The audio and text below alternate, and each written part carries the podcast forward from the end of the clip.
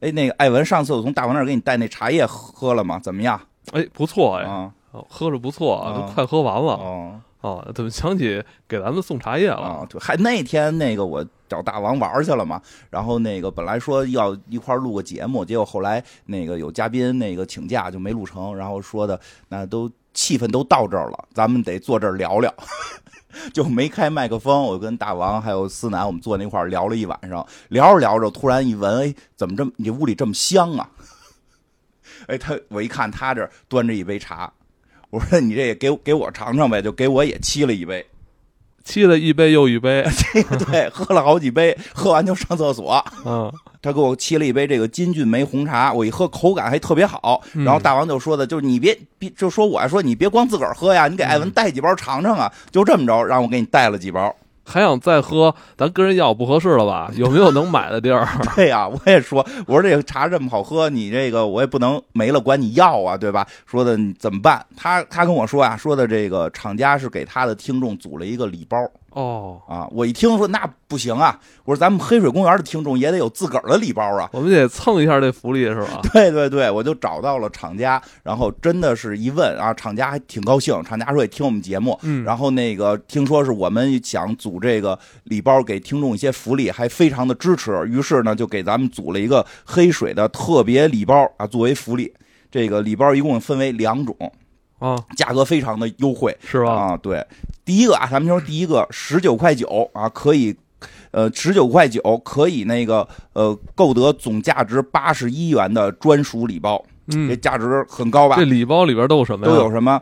这个礼包呢，里边呢含这个呃四十二块钱的这个奇遇系列的这个袋泡茶，嗯，就是这就是茶，然后不光有茶，喝着方便对对对，不光有茶，还有什么呀？还有一个绿色的编织袋儿啊，哦，这这这，你看，就是超市购物袋儿是吧？对，可以做积累样品了，购物袋儿特别嗯结实，你拿着这个去买东西，特别的特别方便。嗯，嗯，然后呢，还有一个这个还有一个礼包是七十九元的啊，我自个儿买的是这个。咱们这个七十九元的礼包呢，总价值有二百一十七元啊，其中包括一个七十九元的奇遇组合，然后还有一个九十九块钱的呃搪瓷杯，还有一个三十九块钱的编织袋。啊，这个随机送的这个周边还是非常多的，嗯而且它这些周边也比较好看和好使用啊、然后这个也介绍一下这个组合礼包里边都有什么啊？有这个呃茶叶里边啊，有这个金骏眉红茶，有这个铂金滇红，还有这个鸭屎香，还有这个肉桂茶，还有白牡丹啊，这这都是品种不少，品种非一一天喝一种，对对对每天不重样。对对对，不错。然后呢，大家怎么能购买这个礼包呢？这个如果啊，如果大家在这个呃呃 show notes 就是这个简介里边嗯看到说，如果我们贴了一张图，上面有二维码。啊，这个呢就是这个茶的品牌鲜叶说啊，它的企业二维码，然后只要扫了这个二维码呢，就可以得到咱们听友的这个专属礼包了。哦，就在咱们简介里扫这个二维码，就是咱们黑水听众的礼包。对，对，是的。那但是呢，这个说实话，咱不一定能够这个不一定确保这个 show notes 大家都能看到，因为每个平台它的规则不太一样。说如果你要是说发现这个 show notes 里没有这个没有这个二维码，没关系，可以加我们的公众号。啊，哎，加我们公众号“黑水公园”的公众号，你可以回复这个打一个“查”字儿，就能够这个就能够找到这个找到这个图啊，嗯就可以去购买了。然后如果还觉得有问题啊，不方便，可以加我个人的微信，嗯啊，加我个人微信，我现在常用的一个微信，因为我之前也说过别的微信号，我现在最常用的一个是 U 啊，三个 W 嗯 S C 啊，加这个。加这个呢，我就是跟我说说的，你是想要这个茶叶，我喝茶，对，想喝茶，我也把图给你，你也可以只发一个茶字儿，我就是人工的给你自动回复。对，然后说起来呢，咱们说说这个，既然都说到这儿，咱们也说说这个茶的这个品牌啊，鲜叶说，这是一个专注于探索中国优质原叶茶的品牌，是想让每一个年轻人都可以这个更简单的喝上原叶茶。嗯，我现在也是喝这个袋泡茶比较多，比较方便。对对，喝完一包就直接丢了。对对对不用清理什么茶叶渣子之类的。没错。然后呢，这个鲜叶说呢，不只是一个茶叶的品牌，更是一种新的生活方式。他们呢，希望能以茶为媒介，让更多的人感受到山野之美。即使在当今啊这个快节奏的生活模式下，也希望每一个鲜叶说的用户能够用一杯茶的时间与人分享啊，与自己留白，呃，用健康、积极、乐观的生活态度，这个大家一块儿来去分享生活。我觉得真的那天晚上。那天晚上，我跟那个思南大发发大王，我们俩，我们仨，我们俩了，我们三个人，然后在他在他家，就是喝着这个茶，一直从八九点钟聊到晚上十二点，就是就是一抬头一看表，哎呦，十二点了。其实没开麦克风，就聊了一些生活中这些好玩的事儿，真的是挺有意思的。就品着茶聊天对对对，我觉得这真的是一种生活态度，是一种生活的。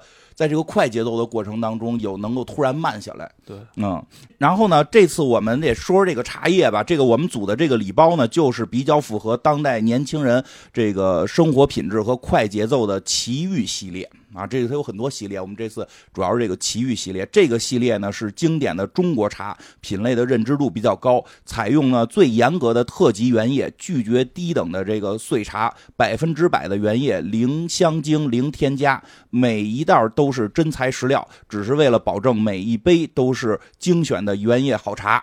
哎，这个是这种袋儿袋儿装的，其实打泡起来很方便。是。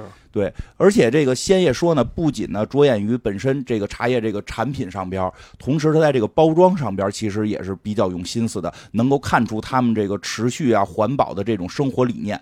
这个是我看着看这包装跟那个数码产品似的，这包装。这茶叶真的跟我平时讲究，这个送礼就特别拿得出手。对，这送礼很拿出手，就是一看就是年轻人的。是，呃，跟因为以前我也买茶叶，但是就 就是确实这个一看就是年轻人的，而且这包装这。包装你看没有？到现在我在我这搁着不扔，因为这 真的，因为它的这个包装啊是可以作为收纳的，就是作为收纳包的，像个抽屉似的。对对对，所以我就你看我这那经常有地儿会搁着，就把一些零散的东西搁里边，真是是吧？几乎没有什么收纳盒，都是这些包装。对对对，我比较喜欢用这种包装来做这个收纳的。然后呢，同时呢，它这个茶的这个。引力罐呢，这个包装也不错，这个金属的，可以这个养绿植或者放宠物粮等等的都能用起来。嘿，好用啊，对吧？对，而且它这个更环保的是什么呀？就是它的这个茶叶的这个袋儿，这个茶包，这个它是那个。玉米纤维的材料在自然环境下是能够降解的，没有说，哎，这东西会对自然环境造成这个更大的这个压力。这个我觉得环保的理念也非常好，对吧？所以大家如果这个听了我们这个介绍，想呃喝这个。呃，仙叶说的这个茶，记着了，去我们的这个公众号啊，能够黑水公园的公众号，然后打茶字会给大家返回这张呃二维码，大家加他之后就可以领到这个礼包了啊。后边的购买流程可以在这个他的企业微信里边就看到了。嗯，请大家记住啊，仙叶说，仙叶说。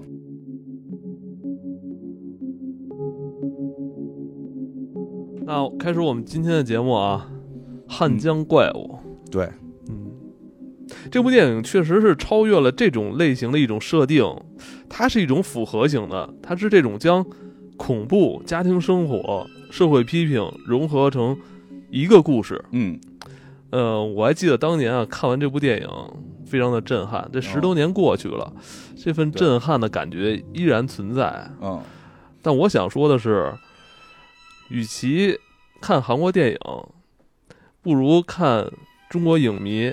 对韩国电影的解读更精彩，是有道理。解读的这个片子还是有不少解读的，我觉得解读的也非常好，对，反映了当时的一些时代背景啊。对，这个确实是有。就每次看完就是呃韩国电影啊，总是给我两种复杂的这个不一样的感觉。一种是电影直接投射给我的感觉，也是我的呃自我消解、自我消化的这个过程。嗯。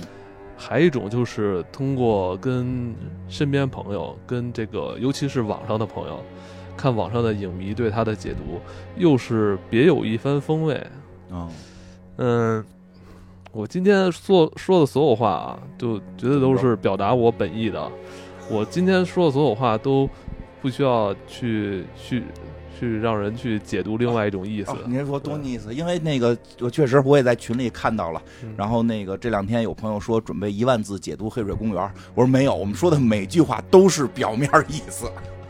因为我们看到这个片子，就是确实有很多深层解读，一万字解读汉江怪物，对，确实是有，确实是有这个。但是我们因为这个导演其实对这对这个解读，实际后来有人问过导演。导演说呢，就是大概意思啊，就是说可能有些灵感来源确实是大家解读的样子，但是并不希望大家把这个电影完全归于到去说的每一个细节是如何去投射当时的历史。说其实并没有，人说不可能，你是学社会学的，你怎么能连这些都不懂呢？他不是，他毕竟拍的是个电影啊，他毕竟拍的是个电影，就。就如果你把电影就是就这么说吧，就是说，如果你把它拆解到成了一个谜语的情况的时候，你已经完全失去了对这个电影本身的魅力的欣赏了。我看这个电影的时候，这个电影零零六年的吧？对，我看这个电影的时候零八年，我是被感动了的。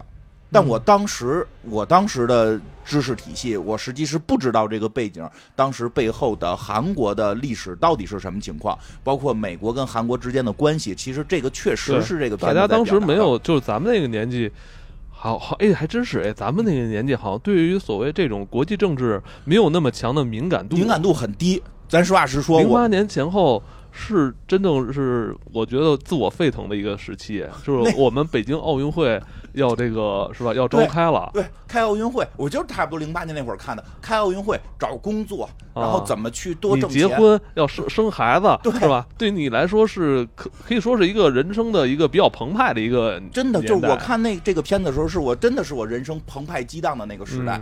我第二学历毕业。我找工作，然后当时我已经结了婚，要生孩子，然后就是，然后就是北京又开奥运会，然后游戏公司开始崛起，我开始给完美投简历，然后每天晚上想我能不能进这家公司，我能不能完成人生梦想？你这么想来咱们公司啊？那时候那会儿特别激动啊，对 对吧？当然，但是那会儿我得说，你当时从一个地毯公司去这个游戏公司，也算是一个，也算是一个呃。阶层的飞跃哈，你进到正经的这个写字楼里工作了。对，是原先我 真是原先我是在什么居然之家，然后建 就什么东直门建材城工作，就是就是前边就是卖地产，后后后边是我在那块儿设计图，就有时候店员不在我还得出去推销呢。就是确实是，就那个时候是那么一个时候。但是也得说一下，我第二学历毕业之后，其实我学的服装设计，我也是。遇到了我想做服装设计，但我找不到工作，然后有过一段很迷茫的时候。但呃，但我感觉是一段你的这个奋斗的这个过程。那个时候觉得一定能行，因为激情，因为周围好几个同学都已经挣的比较多了，对吧？然后那个我那个时候其实其实说实话，那会儿有点低落，因为我出去发现找工作我不好找服装设计。但是我别的同学在大大厂已经挣的挺多了。当然这个片儿呢看完之后呢。有点鼓励了我，嗯，有点鼓励了我。克服困难，克服困难，打败怪兽，找到工作，然后养家糊口，然后就后来后来就去了完美了。这个片子确实可以给人一种，呃，这种所谓的责任担当感。从这个家庭出发，这是有的，也是传递了这种感觉。对，这我觉得是没有问题的。对，所以所以呢，就是怎么说呢？就是这个这个，我觉得在当时我并不知道它背后的历史。我当时也不知不知道，但是我看的时候被感染，有共鸣，是共鸣了的了。当然了，我现在看，当时你记得吗？还有一个词儿叫草根啊，对，就像这部电影的男主一样嘛，是不是？好像那会儿郭德纲正正开始火呢，对吧？就是那会儿带起来的“草根”这个词儿嘛，就是郭德纲那会儿说自己是草根那时候就是，反正大家对于这个“草根”那个词还是怎么说呢？就是。挺有信心的，有信心。我们每个人都是草根，但我们每个人就是可以通过自己的奋斗来来取得一定成就。没错，嗯。虽然说现在德云社经常被说是神社了吧，但是不得不说，那个年代郭德纲也是鼓励我的人之一，觉得草根是有希望的，对吧？这个。呃，所以这个片儿，我觉得呢，我们肯定讲的时候还是会稍微讲一点那个历史，但我们可能不会像更多的节目似的，就是说一一句一句拆，因为它确实影射的是非常多的，甚至有些细节它去暗示到了哪年都有，这个我们也知道。但是因为这种解读比较多了，大家有兴趣对那部分历史感兴趣，也可以去看看。但是我们想更多的是从一个更更这个人性共鸣的角度去聊这个事儿，因为它里边确实是有家庭、有草根儿、有有这种心路历程，让我们感动的地方。就是在我看完这部电影之后的十几年里，嗯，呃，我会时常会时不时的就在网上看到，呃，有这些影评老师，这个很多大号哈，这个去解读这部电影，呃，每一次听他们解读，我我感觉好像，呃，跟我跟我当年看的感觉投射的感觉又不太一样，对，呃，就 让我对，就让我对。这部电影甚至对我自己都一度产生极大的怀疑，对就有时候我不知道该怎么去去说这个事儿。如果你你你也说人家其他老师讲那些话，感觉也没什么意思。但是如果你不说，人就会觉得你没看懂。但是我认为看电影这个事儿，看不看得懂这件事儿。我不知道该怎么把握自个儿的感受，受的是谁就是谁。我不知道该怎么把握，讲错了我觉得无所谓。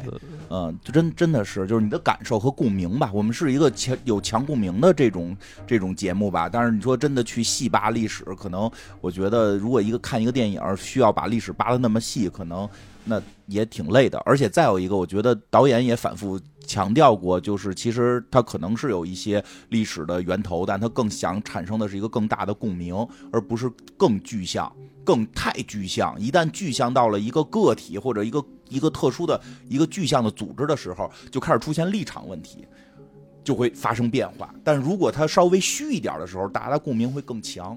对吧？比如这里边一上来出现的专家，你到底是如果你把它具象到一个美国专家的时候，和你只把它具象到一个专家的时候，其实大家的共鸣感是不一样的。但这个片子由于是韩国的，他们有自己的历史的脉络，他们确实在他们的国家里边，美国专家更有话语权，所以他肯定是要做成一个美国专家。因为韩国跟美国在现在说嘛，就是有有一点半殖民的感觉嘛，确实是美军在韩国这个为所欲为嘛，对吧？这个也是他们的现实情况。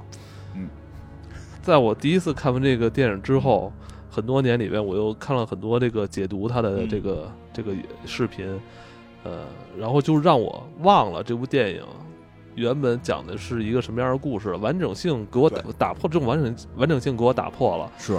所以昨天我又重新看的时候，我我感觉好像没看过一样。哎，我重新看的时候的感觉，因为我因为我脑子里想的都是什么呃韩国什么亚洲金融危机，什么 什么那个货币基金组织，都是这种。是的，是的。国际政治上的层面，对对对对，让我忘了这部电影到底是什么了。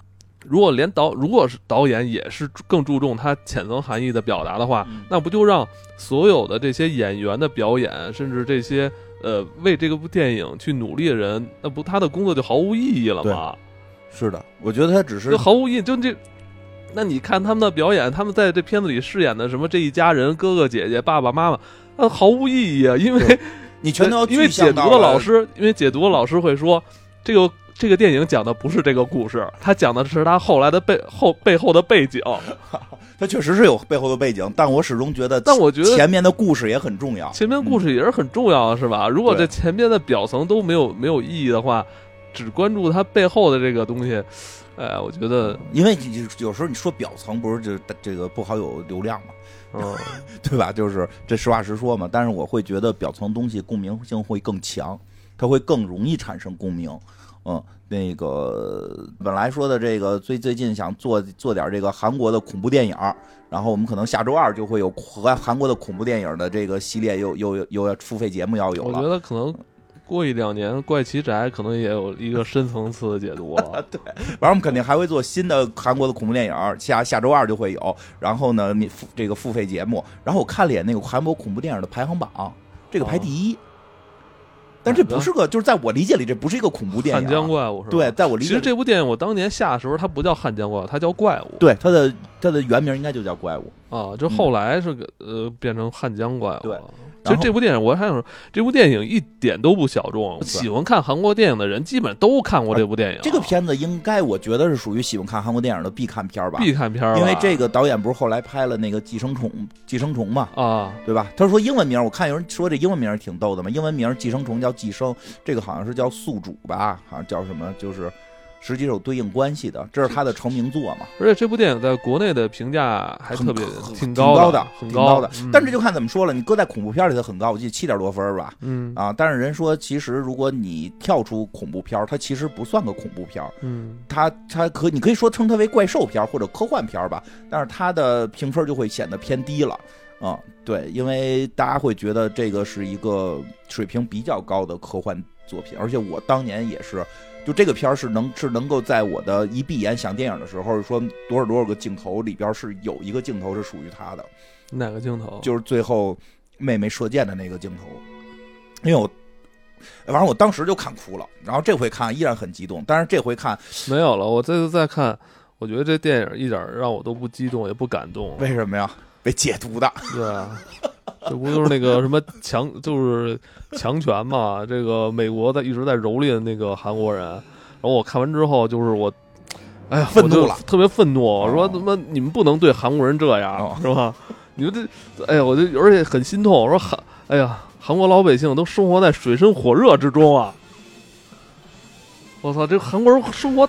真是水深啊！就探江大怪物都出来了，水深火热呀！就是这个生活这么辛苦，他们被美国人蹂躏着，我操！你知不知道啊？还被大怪物追，对吧？我操！美国人太坏了，我们我都想，我都想，我我都想去去帮他们那什么去。我确实是这个对他们这个国家忧心忡忡，忧心忡忡啊！嗯嗯，好。生活太辛苦了，那生活太辛苦了。然后这个，不过说实话，就是我看完这一遍之后，我估计我可能这辈子至少十年内我应该不会再看了。哇，这太难受了，确实。嗯，我记得当时看那《汉江怪物》前后吧，我还看的那个《追击者》。嗯，那我也是看完，其实我都说当时看完之后挺激动的，我觉得这片子挺挺挺挺棒的。但是这些年我就再也没有重新看过，因为 太惨了。对，就是。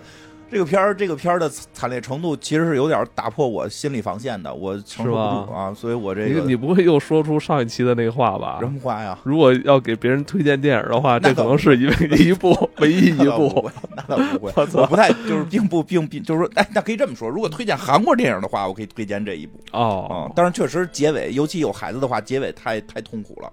嗯，结尾哎呦，其实我来的时候，我就是想最后那一幕，可能对这部电影有一个。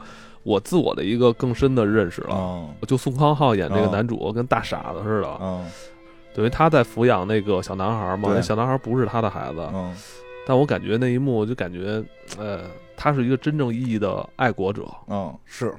因为他他因为整个电影都是在讲他去救他的女儿嘛，对，救自己这个孩子是天经地义的，嗯，但是最后他救起了一个同样是他们韩国的一个小男孩，嗯，就。他爱所有的韩国的下一代，是的，让我认为这才是真正的一个爱国者的表现。对，他是真正的从小爱上升到真正大爱的这一个过程。说的没错，但我看第一遍的时候，我真的就没有想过这个事儿。我只我只认为好像很很有缘分，或者说当时我想的更多是，可能宋康昊演的这个角色是想弥补内心的这种缺失，有点狭隘了。没瞎爱听，就其实我觉得你说的特别多。我觉得他可能更是发自内心的，就是这个就是我的孩子。我不管，虽然他他不是那个我我失去的那个女儿，但他同样也是我的孩子。啊，对，这种感觉是的，真真的是你说的后来这个感觉。我觉得这个可能年龄到了一定程度，我觉得这种感受吧。我觉得这是一种爱国者的表现啊，因为他在承担一种责任。对啊，就是这国家国家嘛，是一个一个家最后组成的这个国。嗯，他最后他守就是爱国，就要先守护好这个家。嗯，你连家都不守护，你怎么可能守护得住一个国呢？对吧？而且这个国，说实话，就就是没让你去守护的时候，可能你去的话也不太合适，你给人捣乱了。对，所以我认为他就他他更有资格去做这个国家的守护者。对，就在没有怎么讲，在没有在没有那个就是召召唤你的情况下，不要私自的去做很多事儿，都可能是违法的，对吧？可能会给你抓起来。但是能做的事儿是什么好呢？就保护好自己这个家，让自己这个家这个这个过得更好，对吧？家家家家户户都过得好，这个国自然就好了嘛，对吧？这个万家灯火，就这种感觉。所以确实，这个导演我记得好像也说过，其实他很强调的是这个家的感觉。这个家的感觉，我觉得很重要。当然了，解读会把这个家解读成不同的阶层，但我觉得导演把他们塑造成是一个家庭，也自然是带着这种，因为毕竟是这种这种东方文化在，就这个家的感觉是很重要的。嗯，这个故事呢，其实一上来呢，就是就是这个美国的这个专家，美国的一个傻帽专家，在这个一个。看着跟那个尸检的那个房子里似的，跟这个呃韩国的一个科员跟这个科研人员就说说的，咱们要把这些呃这个废水污水给倒到汉江里，就是这有好多甲醛，咱们咱们给它都倒了，说这些甲醛已经过期了，不能使了。然后这个韩国韩国人就很惊讶，说哟，这怎怎么能往我们汉江里边倒呢？但那美国人一瞪眼，让你倒你就倒，这是我说了算。韩国人也没辙，就开始往他们自己的这条母亲河里边倒这个，倒这个甲醛污水啊。这个故事是从这儿开始的。这个污水倒了之后，就会有一有些小的镜头，比如说，先是渔民发现，哟，有一条鱼长得好奇怪，对吧？这条鱼其实就是后边要出现的汉江怪物。其实也很明显的说，这个怪物就是受了这个甲醛的这种呃污水的影响，它最后成为了一个。就是变异了，最后成为了一个怪物，是这个片子里边的，呃，主要要攻击的，就是要来攻击人类的这个怪兽了。呃，后边有一个镜头很有意思，有接着他接了一个镜头，这个镜头感觉跟全片没关系，但是确实这个是，咱实话实说，导演确实是在讲当时那个时代的很多有时代背景的东西，我们不可能完全抛弃，所以但是可以体会一下呢，就是说是有一个人要在那个汉江的桥上往下跳。有人就过来拦他，说：“尹先生，你别跳。”嗯啊，感觉这个人什么呀？哎，细节皮鞋给脱了，搁在这个桥上边，他自己站在桥外，准备随时要往下跳的感觉，其实就很讲究，高级皮鞋，穿着西服。我看有朋友说，就是就是就这个，因为那个人给的特写吧，他他不是一个中景，一直是一个特写，有点看不出来这人脸是谁。有人就猜说，这是不是之前那个倒倒那个污水的？他是不是反省了？因为他对着底下说说的好日子到头了，他好像看到了海里的怪物嘛。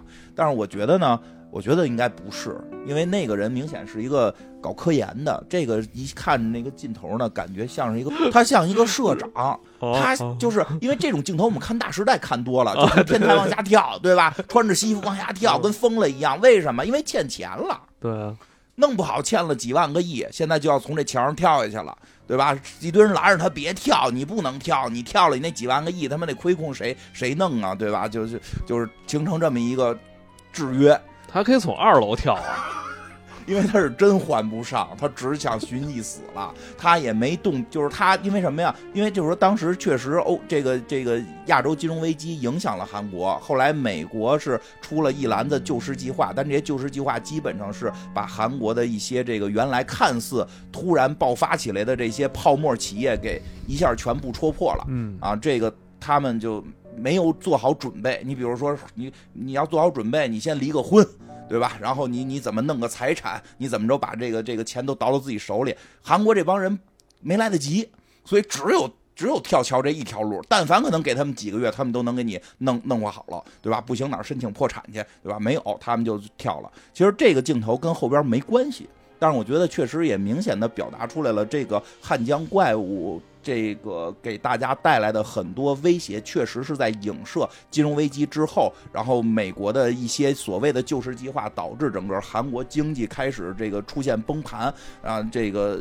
人民生活更苦难是有明确关联的，这个毫无疑问。说得好，你看懂了，这个是毫无可以可以看懂了，你看懂了。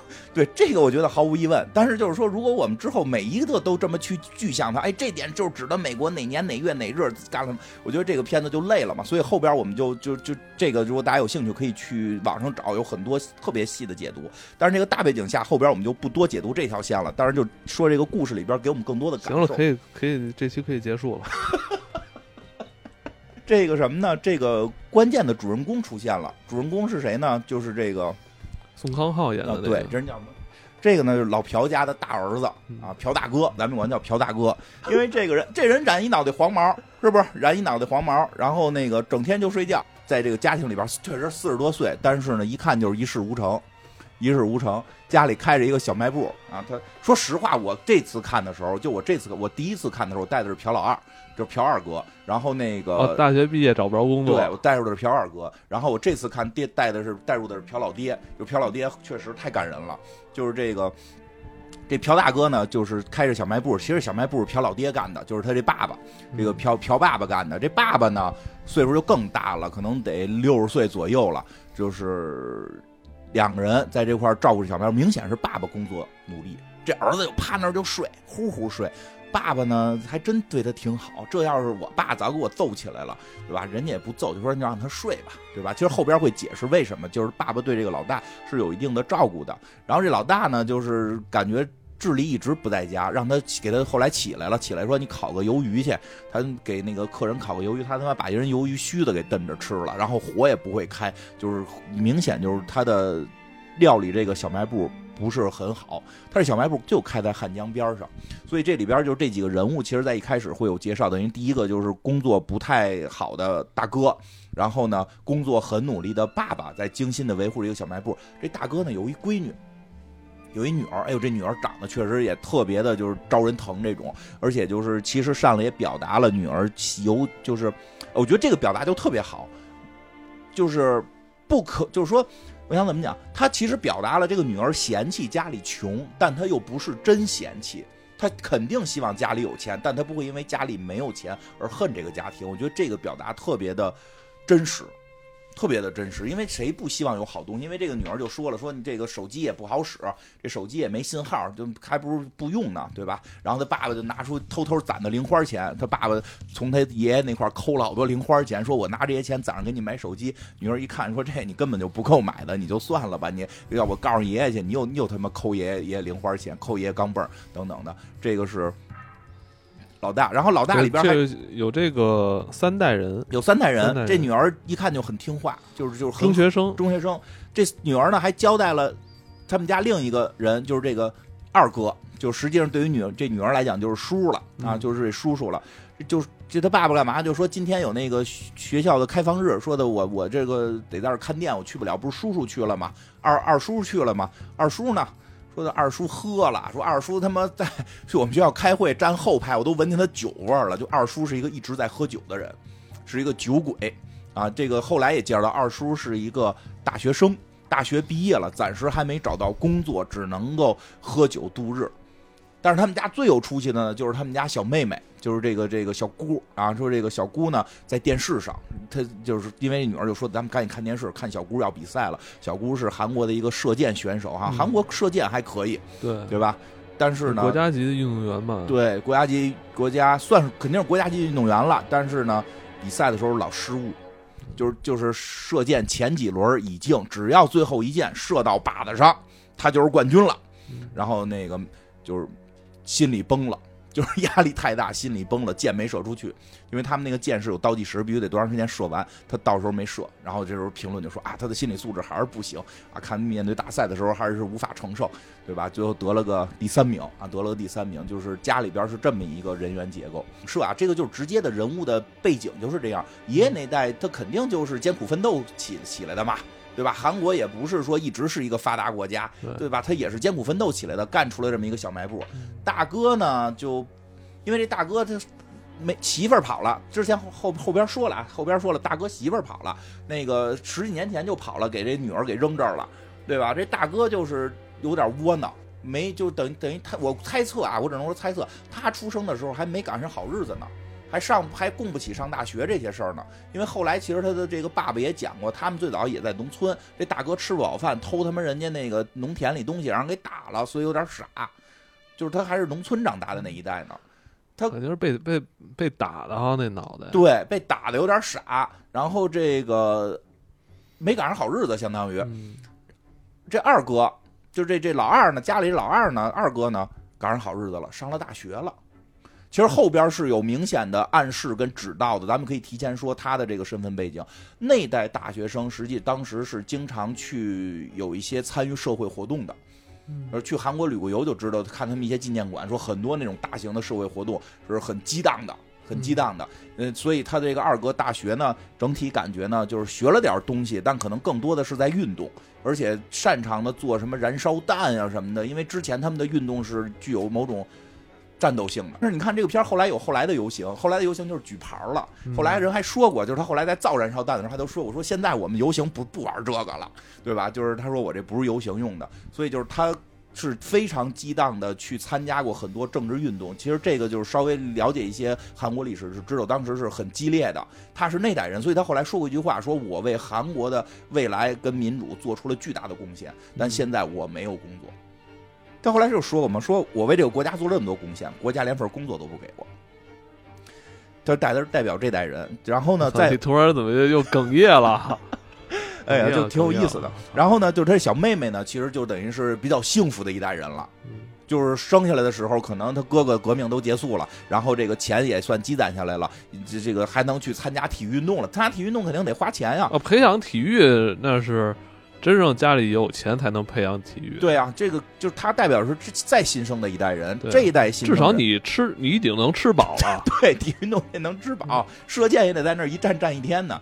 就这一代人呢，就是相当相对来讲衣食无忧一点儿，但是呢，心理其实抗压能力比较差。嗯，因为可能一直是往上走的那个劲儿出生的，他一直觉得这个世界应该是欣欣向荣，怎么可能会有一天这个这个这个向下走了？不不可能，难以接受。应该是两千，其实后来是有些影射，应该是在零一、零二、零三那几年，是在那会儿的啊。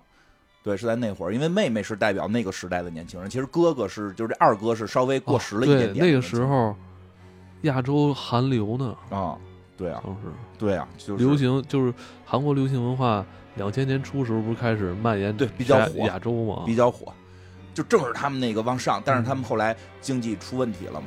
但是你提到，就是他们家，确实他们家这小妹哈，这个在比赛老是在比比赛最后一枪的时候。这个射不出去，明显是心理心态的。心态哎，你刚才说这个可能这一代年轻人，就包括咱们现在家里孩子这一代，都是心理确实很脆弱，因为他们一直是在往上。就有时候他们会莫名其妙就哭了，我也不知道为什么。是我们家老二一说话动不动就哭，说你哭什么？就是我不知道你哭的理由，因为他挫挫折太小了。小时候我是赶上过不能叫吃不饱饭吧，但是但是很难见肉的日子，就是想吃顿肉是很难的。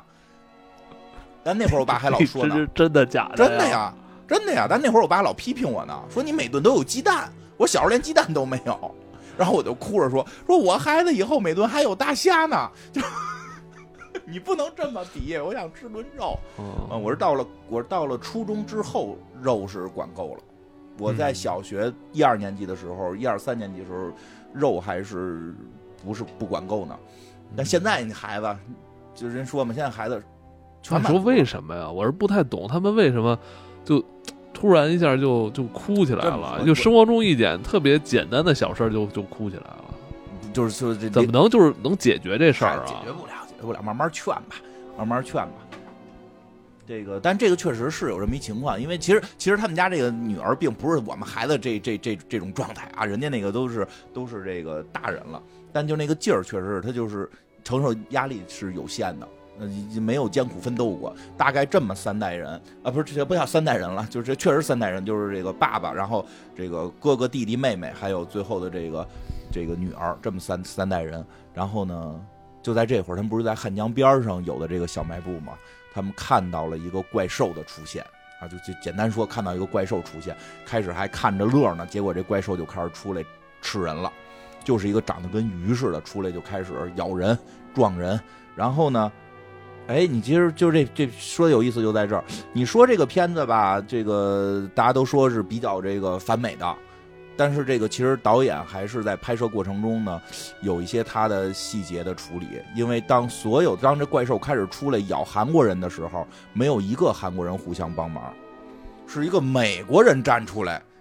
然后他他美国的女朋友是弄了一个韩国女韩国女朋友，说你别去管，不行，我那个我说美国队长就那劲头，我得去伸张正义。他去打怪兽了，我我我都忘了这段了，忘了，我忘了，我都他妈不记得有这段。第一个美国，第一是一个美国人出来出于正义去，因为我第一遍看的时候就这段我我没有留下特别深的印象，就像你说的，是一个不是说美国人，就一个明显是外国人，西就是一西方人嘛。就没有给我留下特别深印象，说哦，他他妈是一个西方人，他怎么这时候韩国人没有出现，就是他出现。我只是认为他可能是这个所有这个讨就当时混乱中的群众中的一位，但实际这个人是一个重要人物，他是一个美国军官。后来出事儿也出在这人身上，所以这个人挺重要，他是第一个挺身而出的。然后我们的主角就这个朴老大，这朴老大呢就这个也很正义，他有点发傻，但是你要注意点，他给设定是个傻子，就是有点那个智力不太在家，他去见女儿跑步还能摔倒。他的智力不是很在家，那些有智力的那些韩国人们全都四散惊逃，没有人组织起来去防卫这只怪兽，或者说去帮助大家怎怎样怎样，甚至是看到有个人要就是有好多人躲进一个屋子，另一个人往屋里跑的时候，里边啪人把门关上了，让那个人进不去。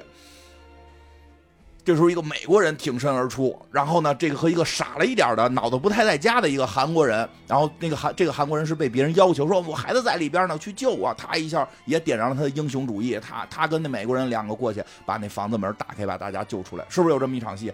有，但是细节很有意思，他是细节很有意思，就是他其实对美国的情绪是比较复杂的。就是导演在处理上面比较复杂，所以我记得导演好像想他想表达是美国虽然在驻军，好像保护我们，但好像也没有什么卵用。对，就是他有一个更复杂的问题在后头出现了，有一个更复杂的问题在后边出现。什么问题呢？就简简简单就说，就是这这个朴老大跟这美国美国士兵美美国军官两个人去打这个怪兽，明显打不过嘛。嗯。但是给这怪兽也见了血了。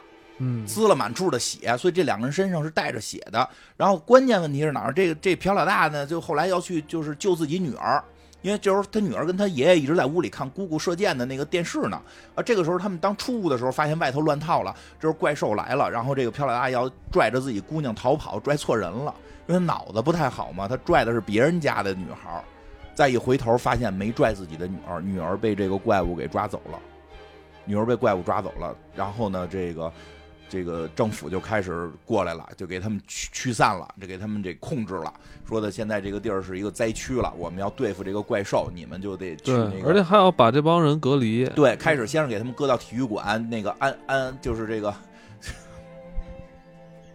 给他们搁到了体育馆临时的这么一个住所，说你们现在这住着。突然有一个穿着一身大黄的一个人就进来了。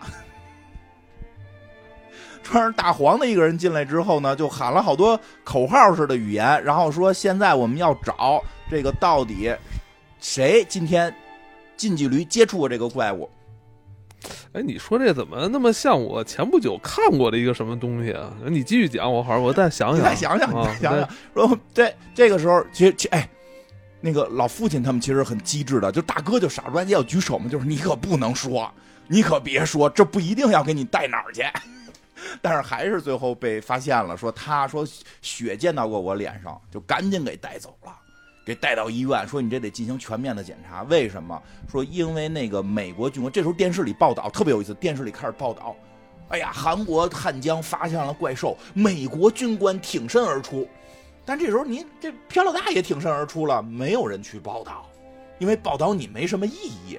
对吧？你因为韩国政府当时受美国的控制嘛，就报报道，哎呦，要立要立这人当英雄了，美国的英雄在救韩国的人民，对吧？这个时候说，但是他得病了，身上开始这个长长疮了，就是刚才那个大兵大兵啊，说他是一个军官，英勇的救了韩国人，但是身上长疮了，这可能是一个病毒，所以现在就是要给他们进行隔离。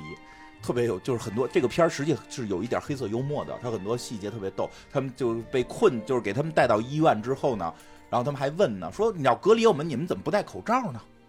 那医生过来没戴口罩吗？如果是传染病，你们为什么不戴口罩？到底传染不传染呢？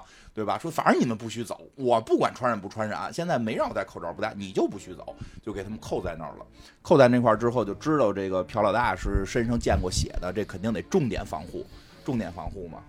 然后他们这个也以为自己的这个女儿，就是这个朴老大，以为自己女儿去世了，非常的悲伤啊。这个时候二哥也来了，然后那个妹妹也来了，都给都给关起来了，都给关起来在这个病房里。但是到了夜里的时候，突然手机响了，突然手机响了，朴老大接着电话了，对面是自己女儿。女儿没死，女儿说这怪物就是断断续续的声音，滋滋啦啦的背景下，一听这信号就不好。女儿就是说怪兽把我关起来了，好像是在下水道里。其实后来就是因为很电影里也经常演那个怪兽跟这个女儿这边的戏。其实这个怪兽就是说他会抓好多人放到下水道里，然后饿了再一个一个吃。这个女孩很庆幸的就是在吐到下水道里的时候没摔死，或者没有没有憋死，就是在怪物肚子里也没有憋死，所以她还活着。她在这个怪物的这个下水道里边找了一个小角落躲着，她在等待着来父母，就是这个这个父亲他们来救她。当这个，其实这个时候就很有意思了啊！大家注意啊，这个时候整个这个韩国政府在干嘛？在抓，在在抓到底谁可能感染了。在抓这个病可能中病毒的人，在进行隔离治疗，没有人去，就怪兽就在那儿，没有人去抓怪兽，没有人去去救这个小女孩，就就给我一种感觉，好像他妈的现在这就是谁跟这个怪兽接触过，这人是他妈的，就是就就是怎么着，有一种抓敌人的感觉，对，就在找这个，所有人都在找，没有人去抓怪兽，也没有人去救怪兽抓走的人。这个时候救女儿这件事儿，从本来感觉应该是韩国政府去操作的事儿，因为你汉江里出现怪兽，韩国政府应该去操作，一下变成了这个家的问题。这个电话打过来，这一家爸就是爷爷、爸爸，然后叔叔、小姑，四个人，四个人起来听的这个电话，要这个这个，他们四个人要想办法。他们第一就是跟跟这个管他们的人解释，说我女儿没死，这那的不信。你说的我们不相信，我们不听，我们不信，我们不知道，我们就是要抓到底谁中病毒了，不关心你女儿到底是真活假活，你说的都是假话，对吧？你就最好别说话。然后这个他们就被困住了，怎么办呢？就逃跑。这爷爷是有路子的人，爷爷有路子，抄了这个，抄了一帮。感觉是悍匪吧，反正招了一帮是有点野路子的人来去这个医院下边救他。他们四个人就有一场逃逃跑戏，他们四个人最后逃跑了。但是逃跑之后，其实有一段戏我觉得特别重要，就是他们现在要去救自己家里的家人，在出现了危难没人管他们的时候，只有家人的力量团结起来，能够让这个家维护的更好。他们怎么办？就是花掉所有钱。嗯，钱已经不重要了，钱这个东西。那个爷爷其实攒这么一辈子钱不容易，就是跟那个对方讨价还价的时候，其实还挺那什么的。就是对方说：“你们现在这已经牵扯到警察了，你开始说让我救你们，也不知道是警察，以为就是把你们从隔离区带出来呢，所以你得加钱。说我们还得知道那个地下的那些，就是这个这个叫什么，这个下水道到底都哪儿有，我们好去找我们的那个那个孙女，也得加钱，养老金拿出来，信用卡刷爆。”整个家庭把所有的钱都花出来，为了扛这次灾难，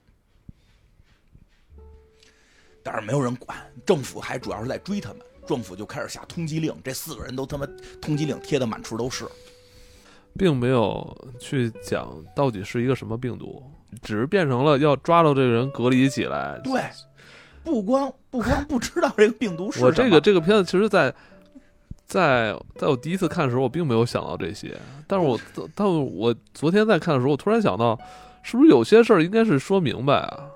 这个东西到底到底多大危害？到底多大危害？你别管，告诉你会传染，然后他，但是他。但是我觉得他就，他就就散布了一种非常恐怖的气氛，因为就是告诉说这东西只要沾上你就会死。因为原因很简单，只要这呼出的气儿喷到你身上，你就会死。因为原因很很恐怖啊！是的，原因很简单，因为很多人并不希望这个病毒没有。哦，为什么？因为这个节里边有一个细节，就是他们爷爷最后开上车，所有钱都磕包交出去了，然后开着车就要去找这个下水道。但你想，这会儿汉江肯定是被封锁了的。肯定是被封锁了。这个，他们开着这个车是一个什么车呢？说是一个清洁车，就是说是弄了个假证吧，想混进去。结果到了路口被人查了，查的那个人说了一堆屁话，比如说你怎么来晚了。那人是谁呀？行，别说，就是想要钱呗。对，最后是把那堆就是本来要给女儿买手孙女买手机的那堆钢镚爷爷给拿出来了。爷爷知道有这钢镚爸爸死摁着不给，对吧？拿出来了，因为爷爷就其实爷爷心里明白，这钢镚不给咱进都进不去。你是拿着想给女儿买买手机，咱进去才能找着女儿，最后把这一刀的钢镚给了这个人。那人也挺崩溃的，开始不知道，他只知道自己受贿成功了。因为你会发现，哎呦。一有这种事儿吧，他好多那种就是在那个门口卡着你进去不进去的人，他们突然发现有权利了。啊，对，以前他妈怂怂逼、怂怂包蛋似的，一下就横了。对吧？然后说实话，可他妈牛逼了，我操！哎，你知道那天我们家楼底下那保安就是我操，平时啊。你看他那样，你感觉来了坏人，他谁也打不过的那种人。我不，我这话不应该说啊，我对对人没有什么不尊重意思啊。就那天，因为我我请了一个保洁，你知道保保洁大姐，嗯，结果呢，他平时谁也不看，他就看那个平时一看保洁就就拦着不让人进。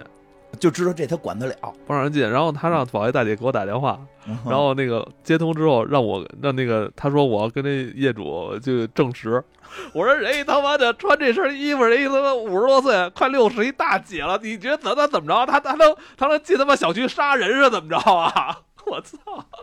我说你平时进了五大三粗的那个社会人，你你怎么不敢拦啊？那楼社会人不少进啊。那你们人家大姐都穿着人家职业的那身，拿着墩布什么那个背着桶着，你他妈拦着不让进？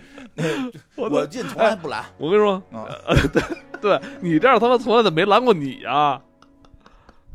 我瞪眼睛。这这事儿在去年更甚，今年好多了。对我去老远，他们都给我开门呢，还。但是里特感人在哪儿啊？那个那个朴老大，就是这个爸爸，他真的觉得可能有病毒。他因为他们不是雇他们他们用的是一辆清，就是那个叫什么消毒车，那个车是可以喷那个消毒液的。就是他们在车上开，爸爸在后边跟着跑。后来那个那个那个二哥跟妹妹还问呢，说他为什么他这么做呀？那那爷爷就说的，说他他怕自己真有病毒，万一救到了女儿，他怕传染女儿。其实他，其实其实他女儿都被那大妖怪给吞了嘛。就即使说是活着呢，现在知道他他他该染，可能也染上了。我感觉就是一个父亲在那种全家人吧，在那种无能为力的状态下，只甚至就可能会做这种看起来很蠢的这种行为，但没办法，这其实更多是一种心理安慰啊。对，就是你看似很蠢，但没有逻辑，但是真的。你会感到很感人，就是他他在想尽努力，我可能没有别的更多的办法。跟我是去年每天到家拿酒精喷鞋底儿，我说这东西会带进来吗？有用没用的心理安慰，这我特别能理解，因为我我在我在什么都不能做的情况下，我就尽可能的做点儿。哪怕减轻零点一的危险的也也会做，为了孩子，我觉得那段还真的挺感人的。我觉得那段科学吗？不科学，但是就是就感人嘛，因为你会被迫的没办法。没错，你特别能理解这种父亲的心，所以这个其实这段真的是，我觉得这段就就是这个喷喷的这段什么都不影射，它就是人的那个真的那个性情，就是人的真的那种爱，就是挺感动。因为这爸爸跟个大傻子似的。这爸爸就是女儿死了也跟一个大傻子似的，就是他他他本身设计的这个人物就是脑子不太好，然后弟弟跟妹妹也都看不上大哥，弟弟是最看不上大哥，弟弟还怪大哥说就是因为你拉错了，让他们侄女那个那个被抓走的，对吧？然后然后主要是大哥还有那个嗜睡症，动不动就睡着了，而且那个他们家老二有文化嘛，文化人嘛，但是但但是里出问题了，这个爷爷就爷爷就爷爷听了就骂老二啊。说你大学都毕业了，现在孙女打电话，你就不知道怎么查着吗？这就是你怎么什么都干不成呢？你怎么你大学都毕业了，你怎么什么都干不成？供你出去学文化，你这文化回来什么都不会呀？还他妈找不着工作，光喝酒，心里其实也挺苦闷的。就是这个，反正我第一次看的时候是在我大学刚毕业，我特别会带入到这个老二的这个这个状态，所以所以真的也是因为这个，今天想讲讲，因为现在有很多大学的朋友。刚毕业的朋友，这个当然，这片子里边还有一部分就是演这个小女孩，她在那个下水道里怎么去求生，然后包括后来这个大妖怪又吐下了一个小男孩，吐下一个小男孩，然后这个小女孩就跟这个小男孩又比小女孩小好几岁啊，相当于一个姐弟的这么一个临时的姐弟，他们俩怎么去在这个下水道里边躲这个怪兽？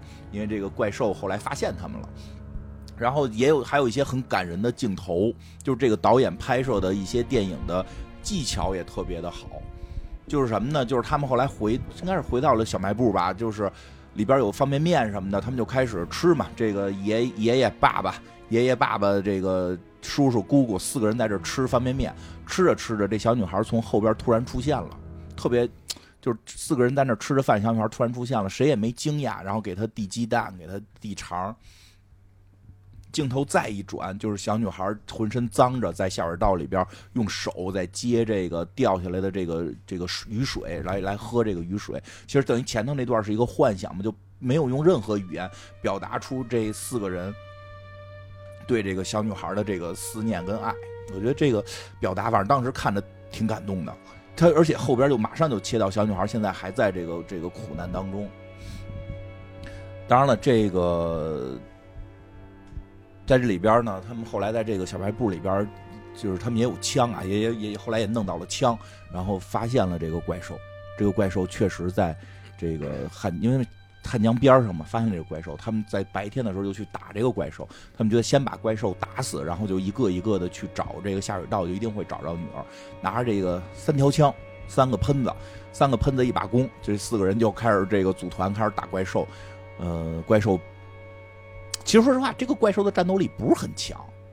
最后会讲到这个怪这怪兽战斗力不是很强，但也不是很弱，至少喷子没把这怪兽打死。但怪兽挺聪明的，那个爸爸跟爷爷就是这个爸爸跟爷爷一人给了一枪之后，那怪兽在那装死，对吧？在那装死，爸爸跟爷爷就愣了，就说他真死了吗？两枪就死了吗？看着皮糙肉厚的。这时候那个那个弟弟就是这叔叔出来了，这这个这朴老二出来了，拿着枪就就猛打，就是他可能见多了这些阴险狡诈的怪物。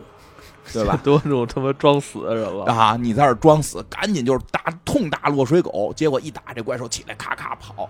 结果他们就开始追这怪兽，追着怪兽打嘛。结果这个他们子弹都用完了。然后这爸就是这爷爷就问这朴老大，这个朴朴爸朴爷爷就问这朴老大说的：“儿子，大儿子，你这个枪里还有子弹吗？”这朴老大说：“还有一发。”他说：“我拿着。”你们就是这个掩护我，我我要去跟这怪兽决斗，然后他们就去跟这个爷爷去跟这怪兽，那段特砍人，就是剩下人都没子弹了，就爷爷拿着一颗子弹的喷子去打这怪兽，这这爷爷爷爷应该之前可能是打过仗。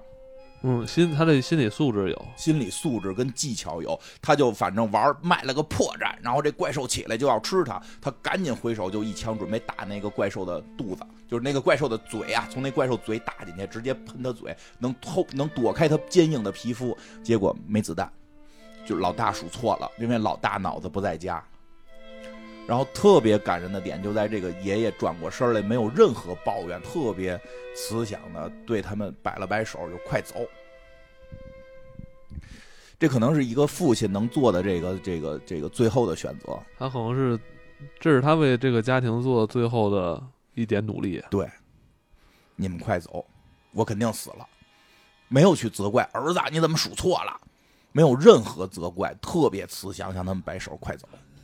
下辈子我们还做父子，我当你儿子，你当我爸爸，行吧？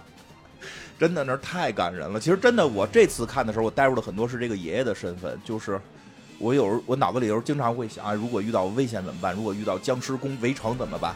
对吧？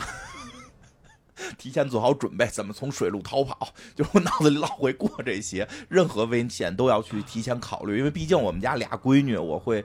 我会更紧张，我不可能指望着他们去战斗，所以这个爸爸的这个真的是挺感动我的。然后呢，这个但这个时候很巧妙的一点，你知道什么吗？这场枪战引起了谁的注意？韩国韩国政府，或许这好像是韩国军队，因为他们都开始裹着那种全副武装的那种消毒的，看不太出来了，反而是拿着枪。他们远远的就看到了这有那么三个，有那么记住啊，有那么三个。韩国的士兵拿着枪往这边走，然后呢，他们也没打怪兽，他们并没有打怪兽，他们过来发现这边打起来了，他们最后过来抓朴老大来了，因为朴老大是病毒携带者，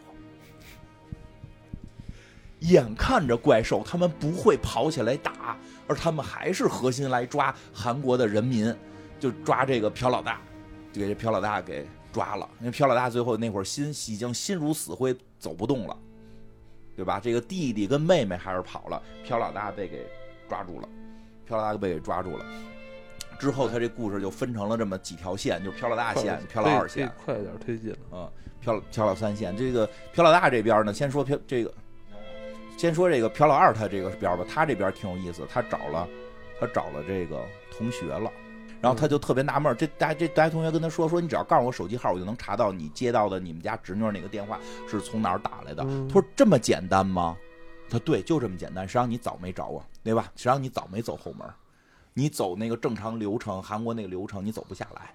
你早找我早找找找早那个找我走后门，咱们早就办成了，就带着他去这个电话局查。他还问呢，说你怎么有的工作？你你那么你怎么一边运动一边学习，还找着工作了，对吧？其实其实他的这个弟弟对于找工作这个事儿，真的还挺心里不爽的。但是比较有意思的是，这个他这个胖同学说，我得去给你拿那个密码，然后就进了办公室了。办公室里蹲的全是警察，一屋子警察，得有得有三十口子吧。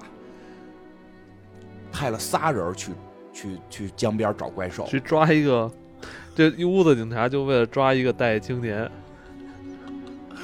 你能理解他这个片儿到底在表达什么？不是那么简单的一个情绪，对吧？别说他妈抓你了，上家上你们家敲门去也得带一队人呢。但是打怪兽就派了仨去啊，就是韩国。然后呢，这个当然，这个这个老二确实特别聪明。其实这会儿我为什么小时候看这个的时候年轻时候看这个我被感动了。他并不是一个一无是处的大学生，他非常有智慧。他首先发现了，就是这个电脑旁边就有一个纸条，记着很多这个这个用就是叫什么管理员密码。他自己这个人就是他的那个。呃，他的那个同学在坑他的时候，进屋去跟那个警察交底的时候，他自己已经输了密码，查到了他的侄女可能在哪儿。然后当这帮警察出来要抓他的时候，他拿那个区别针别在这个插座上边进行短路，就是至至至少电力学的不错啊，至少这个这个物理的电学学的不错，搞搞成一个全楼大短路，然后开始逃跑，身手也不错，开始逃跑，逃跑嘛，就是最后是。一边跑一边给妹妹发短信啊，给妹妹发短信，告诉说，哎，咱们侄女在哪个，咱那个侄女应该是在哪个桥洞，在哪个下水道，你去那儿找。然后，但是他在追捕过程中从这个天桥上边摔下去了，然后昏迷了。这话只剩妹妹一个人了。妹妹在接到这个短信之后吧，因为过程中还比较复杂的，后来才接到的。妹妹在接到短信之后，就要去单挑怪兽，拿着他的弓箭去单挑怪兽。稍微的有些太轻视怪兽了，怪兽给妹妹直接就撞飞了啊！妹妹在下水道里被撞晕。然后朴老大的故事是比较有意思的，因为朴老大这块出现关键的了。他到了这个被抓起来之后，关进医院，然后美国的一个对眼专家来了，那专家对眼来了，说他病毒在脑子里，咱们给他开颅就可以了。屋里边只有翻译那个。问美国专家和这个朴老大，然后这个时候好，那翻译就有点惊了，就是说真这么操作吗？那翻译肯定也得是医医学这边的。后来那个那个对眼的美国专家交底了，注意细节，他用英文说的，交底了，当着朴老大用英语跟他的翻译说，说没有病毒。结果朴老大知道没有病毒了，等他特别好玩在哪儿？我看好多说他们这个叫叫物理开脑洞，就是真给他后来做手术了，脑袋做了个洞。因为他不是本身脑子不太行吗？他做完手术之后，好像就突然有智力了。他这时候飘了大，脑子里有一血栓，给他通了。对，然后呢，他做完这手术之后呢，别人在吸他这个抽他血的时候呢，他自己已经知道了，根本没有病毒。抓他的一切是为了面子也好，为了演戏也好，为了美国的面子也好，为了演戏也好，就是不能说没有，不能说这是个没事儿。那么这个时候他知道了。而且知道什么呀？只有外国专家知道这件事儿，连韩国自己这些操作的这些工作人员呀，外边的军队、美国军队、韩国军队都不知道这个事儿。这就是要用魔法打败魔法的时候。关键是这事儿都已经就是让他们形容的这么邪乎了，已经他们自己也是也也下不来台了，收不了场了。那就干脆就将错就错吧。对啊，把这事儿往大了搞呗。对啊，彪老大就是学会了用魔法对抗魔法。他把人给他抽抽的那管血拿出来了，说我有病毒，这管血喷谁谁死。这个时候，所有人全跪下了，因为大家都相信了，大家都已经相信他有病毒了，他的血喷谁谁死。虽然根本没有病毒，然后喷谁谁死，然后大家就都跪下了，然后。他就冲出了屋，那个那那场面很讽刺。他最后推开屋的时候，发现屋外边是个绿草地，那些美国的官员和什么韩国的军队在那儿 BBQ 呢，在那儿烧烤呢。你以为他们都在紧张的工作或者对抗怪兽？没有，他们都在烧烤。然后他就拿着那一管血，最后跑出来了嘛。反正最后这个这个谁呢？最后这老二也醒了。老二醒了之后，有一个流浪汉帮助了他。他从流浪汉那儿找了好多玻璃瓶然后往里灌上酒，插上这个布，做成了燃烧弹。特别有意思，就是他们在车上一边坐的时候，那司机还说呢：“说这都是商业区，你们怎么还做这个？你们要干嘛呀？让你们下车这那的。”然后旁边那个那个流浪汉还说呢：“他跟跟流浪汉一块来的嘛。”流浪汉还说说的：“现在我们已经不兴用这个了，现在那个我们我们那个游行不用你这么这么暴力的武器了，因为他们就在游行。”他们在游行，那个也特讽刺。他们在游行什么呢？所有人举着这个，好多这个韩国的这些市民啊，举着这个朴老大的照片，穿着朴老大画像的衣服，然后举着牌写着 “no”，就是说的啊，我们要为这个死去的人声张。这些人没死呢。不知道真相就不赖他们，但他们确实知道不了真相。就啊，我们的抗议，我们的这个这个美国人杀死我们的这个这个市民啊，美国还要在我们他那牌要什么都不写就行了，他非要写这人没没死，他什么都不写举着，然后呢，这个什么呢？这什么呢？这个这个谁？怎么了？你想想啊，然后这个当时美国呢，确实还过来要收拾残局，他们弄了一个叫做黄黄气吧，就是一种毒气，说能毒死这个汉江里的这个怪兽，同时也也会毒死人和毒死其他人，所以让大家赶紧撤离。但是大家在游行就不撤离，但是美国人还是放了这个毒气。然后这个怪兽呢，在这个被这个毒气给攻击了，确实稍微的。稍微的感觉对他有了一些伤害，但也不是很大。他最后最后打败。但为什么有的人就直接流鼻血了？对，就是是有伤害的那个东西。但对我们朴老大好像没什么作用啊。对，朴老大好像因为中间好像演过一段，说朴老大麻醉剂都打打不睡，就 就是就他妈是超级英雄了，就是特别身体素质比较好，就是脑子不行。像他们朴老二就流血了嘛，朴老二就流流耳朵流血了嘛。对，然后这个这个时候怪兽不是。出来了嘛？怪兽嘴里边就是也中了这个毒气，但是怪兽嘴里边叼着他女儿呢。但是这个这个什么军队就开始打这个怪兽，飘老大就急了嘛，就说的你会打着我女儿，对吧？然后最后最后这怪兽并没有被这个毒气完全毒死，还是靠流浪汉，就是流浪汉明显就是以前老参加运动的人，拿了一桶汽油从这个。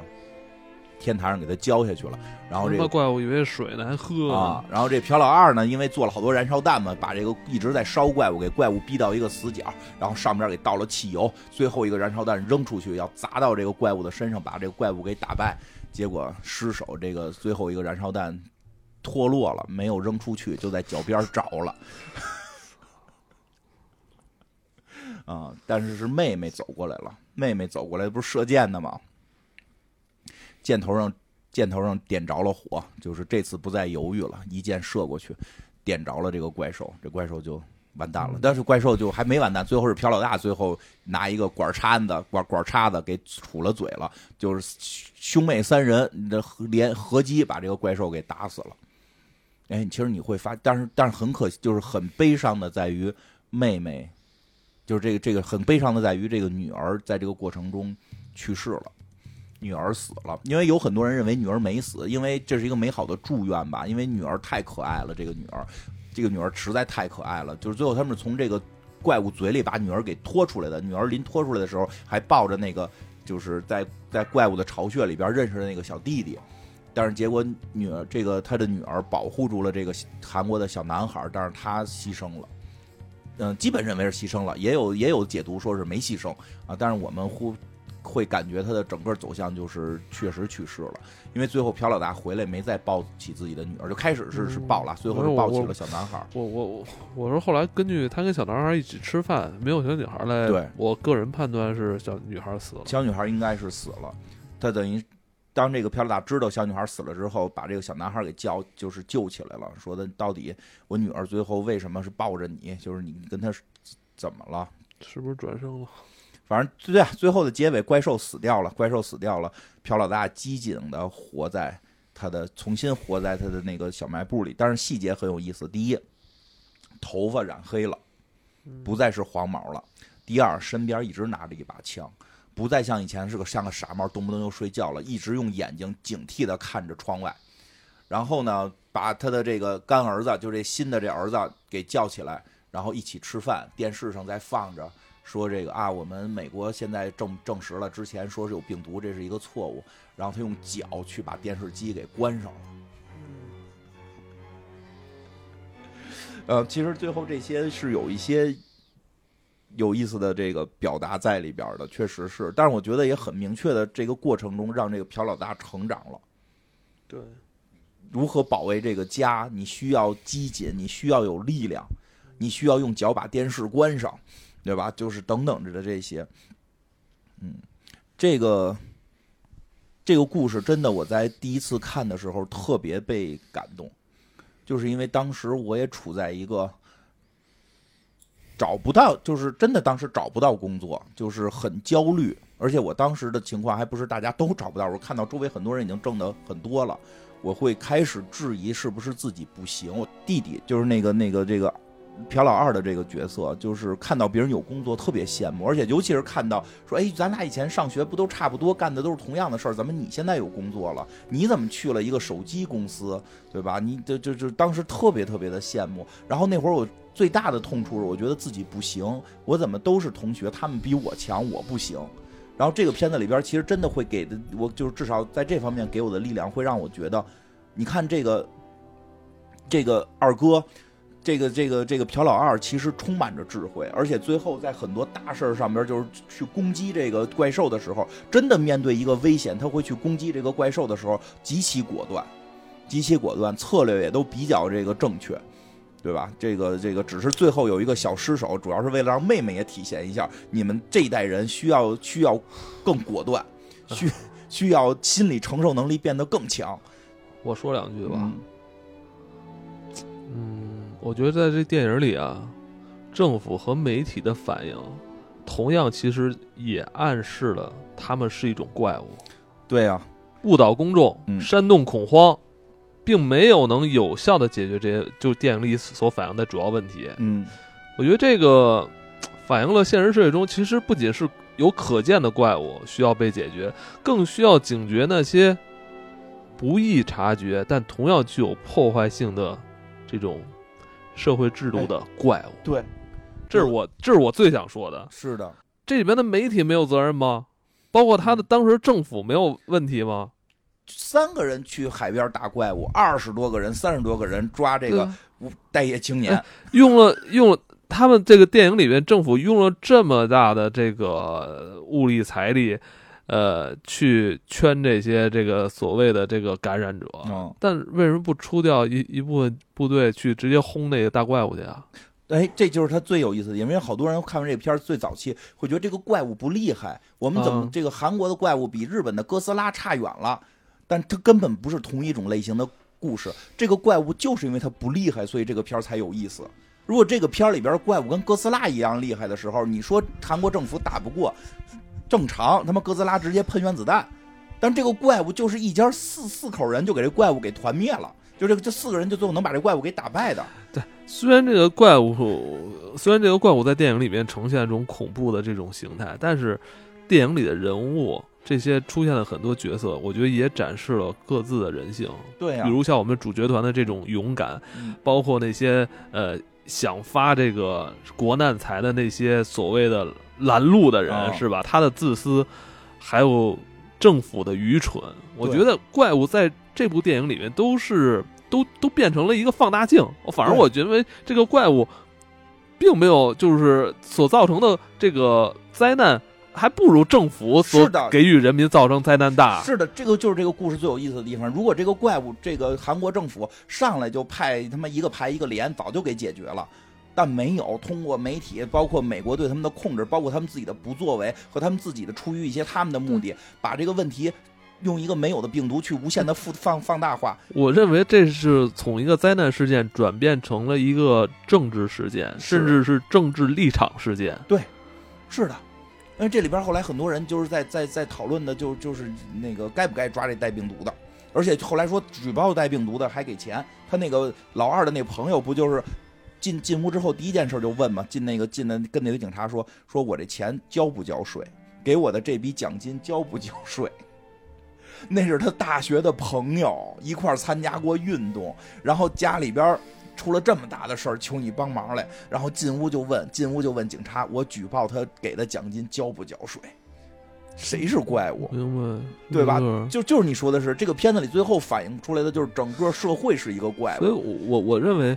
就我刚才想到的这这两这几个问题啊，我认为他是不应该被回避的。嗯，相反，如果说你只是单纯把这部电影只解读成它是影射了什么韩国过去几十年的发展以及美国对它的影响，反而是淡化了他自己政府所要承担的责任。对，我觉得他自己政府承担的这责任会更更大。是的，这个怪物是这个美国的傻帽专家导致出现的。没错，但是这个怪物并不严重。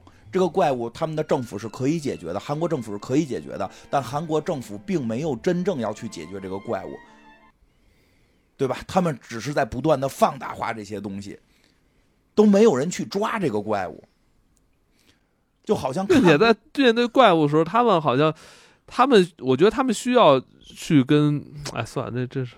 对吧？就是他们就好像看不见这个怪物存在，因为这个怪物没抓他们家人，就是因为这个怪物抓了这个朴家的这个这个孙女，这是这这一件的事儿。就很多时候就是这个韩国这个政府导致的很多问题，会影响到一个一个的家庭的时候，影响到这个家庭，这个就成为这个家庭的最大的灾难。而且在这个状态下，完全混淆了。